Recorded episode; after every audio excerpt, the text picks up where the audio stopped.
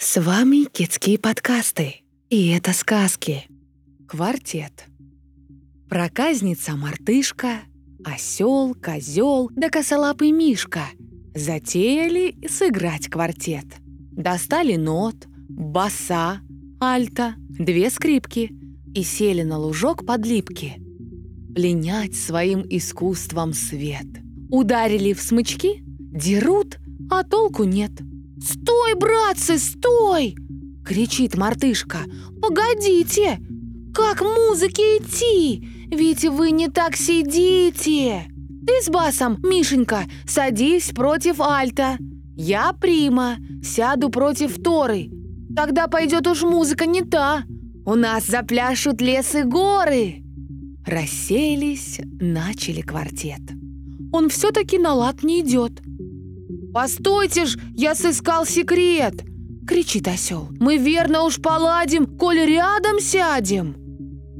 Послушались осла, уселись чинно в ряд, а все-таки квартет не идет на лад. Вот пуще прежнего пошли у них разборы и споры, кому и как сидеть. Случилось соловью на шум их прилететь. Тут с просьбой все к нему, чтоб их решить сомнение. «Пожалуй, Говорят, возьми на час терпенье, чтобы квартет в порядок наш привесть. И ноты есть у нас, и инструменты есть. Скажи лишь нам, как сесть. Чтоб музыкантом быть, так надо бы умение. И уши ваши понежней. Им отвечает Соловей. А вы, друзья, как не садитесь, все в музыканты не годитесь. Слон и моська. По улицам слона водили. Как видно, на показ. Известно, что слоны в диковинку у нас. Так за слоном толпы зевак ходили. Отколя не возьмись, навстречу моська им. Увидевши слона, ну на него метаться. И лаять, и визжать, и рваться. Ну, так и лезет в драку с ним.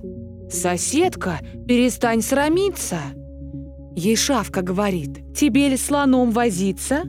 Смотри, уж ты хрипишь, а он себе идет вперед и лаю твоего совсем не примечает.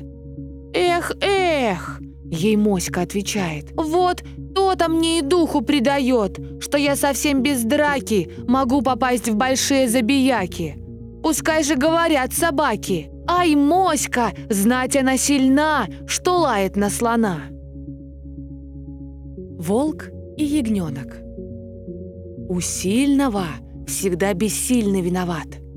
Тому в истории мы тьму примеров слышим, но мы истории не пишем. А вот о том, как в баснях говорят. Ягненок в жаркий день зашел к ручью напиться. И надобно ж беде случиться, что около тех мест голодный рыскал волк. Ягненка видит он — на добычу стремится, но делу дать, хотя законный вид и толк, кричит. «Как смеешь ты, наглец, нечистым рылом Здесь чистое мутить питье мое С песком и с илом! За дерзость такову я голову с тебя сорву!» Когда светлейший волк позволит, осмелись я донесть, что ниже по ручью от светлости его шагов я на сто пью, и гневаться напрасно он изволит. Питья мутить ему никак я не могу. Поэтому я лгу? Негодный. Слыхана ли такая дерзость в свете? Да помнится, что ты еще в запрошлом лете мне здесь же как-то нагрубил. Я этого, приятель, не забыл. Помилуй, мне еще и отроду нет году. Ягненок говорит. «Так это был твой брат?» «Нет братьев у меня». «Так это кум или сват? И словом, кто-нибудь из вашего же роду?» «Вы сами, ваши псы, ваши пастухи, вы все мне зла хотите. Если можете, то мне всегда вредите. Но я с тобой за их разведаюсь грехи». «Ах, я чем виноват?» «Молчи! Устал я слушать. Досуг мне разбирать вины твои, щенок. Ты виноват уж тем, что хочется мне кушать, сказал и в темный лес ягненка поволок. Свинья под дубом. Свинья под дубом вековым Наелась желуди до сыта, до отвала. Наевшись, выспалась под ним.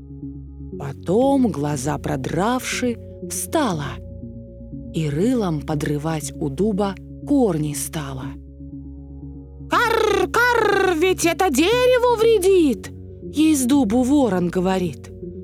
«Коль корни обнажишь, оно засохнуть может!» «Пусть сохнет», — говорит свинья. «Ничуть мне тоже не тревожит. В нем проку мало вижу я. Хоть век его не будь, ничуть не пожалею.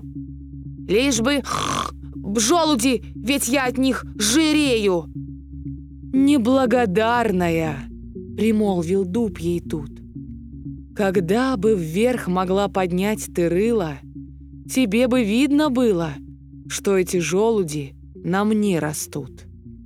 Невежды также в ослеплении. Бронит науки и учения и все ученые труды, не чувствуя, что он вкушает их плоды. Желаем спокойной ночи от онлайн-школы Кискей.